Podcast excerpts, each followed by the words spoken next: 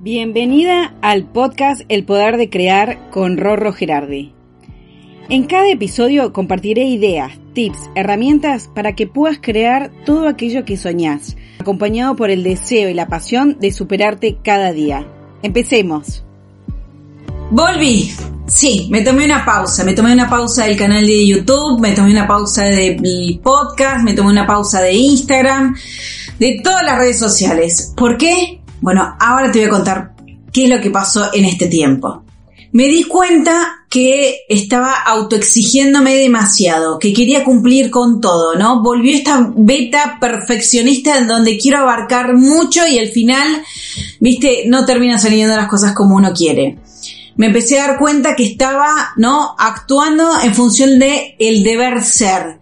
En el ya estaba conectada con lo que hacía, pero no desde el disfrute, sino desde el miedo a perder seguidores, desde el miedo a perder las vistas, desde el miedo a que no me escuchen el podcast. Y eso me permitió darme cuenta que tenía que frenar, que tenía que hacer un parate, que tenía que poner pausa y empezar a replantear todo de vuelta. Estaba en un punto en el cual me sentía estancada. Cada idea que surgía no me gustaba y cuando uno empieza a conectarse con lo que uno hace desde la obligación y no desde el disfrute, las cosas nunca terminan en buen puerto.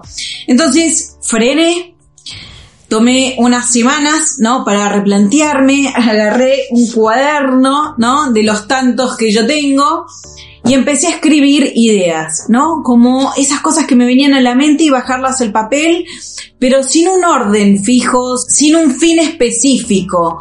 Era más que nada como decantar cosas que había en mi cabeza y que no me permitían ver con claridad el panorama. Me permití descansar la mente, el alma, me permití darme estos espacios de silencio tan necesarios y que pocas veces solemos darnos. ¿Y qué pasó? En este darme esta pausa, este silencio, las cosas empezaron a fluir naturalmente.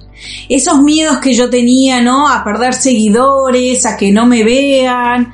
Bueno, resultó todo lo contrario. Resultó que la gente estaba más interesada en lo que yo hacía. Empecé a tener más seguidores en YouTube. En Instagram tenía mayor interacción sin siquiera hacer algo, ¿no? Era sin hacer nada, las cosas fluían naturalmente. Entonces me di cuenta que, bueno, en este querer hacer, hacer, hacer, estaba olvidándome del ser, de ser yo misma, ¿no? De empezar a darme este espacio de pausa y de dejar fluir. Es como cuando me conecté más con mi esencia, con mi ser, el universo me dijo, bueno, acá vas por buen camino, ¿no? Y me empezó a dar todas cosas para que yo pueda empezar a ver con claridad.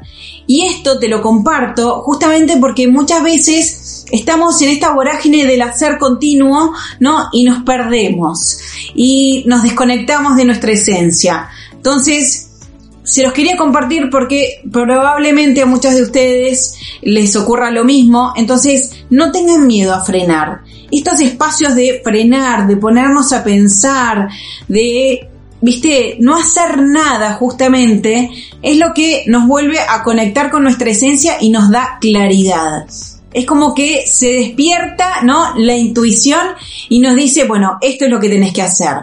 Y esta intuición nunca se equivoca. Entonces te invito a que cuando estés así estancada, cuando no estés contenta con lo que estás haciendo, frena, date una pausa. Y por ahí son días, por ahí son semanas, como en mi caso, y por ahí a veces hasta varios meses. Pero a veces necesitamos de estas pausas para reconectarnos con nuestro ser interior, ¿no? Que nos da las respuestas que necesitamos.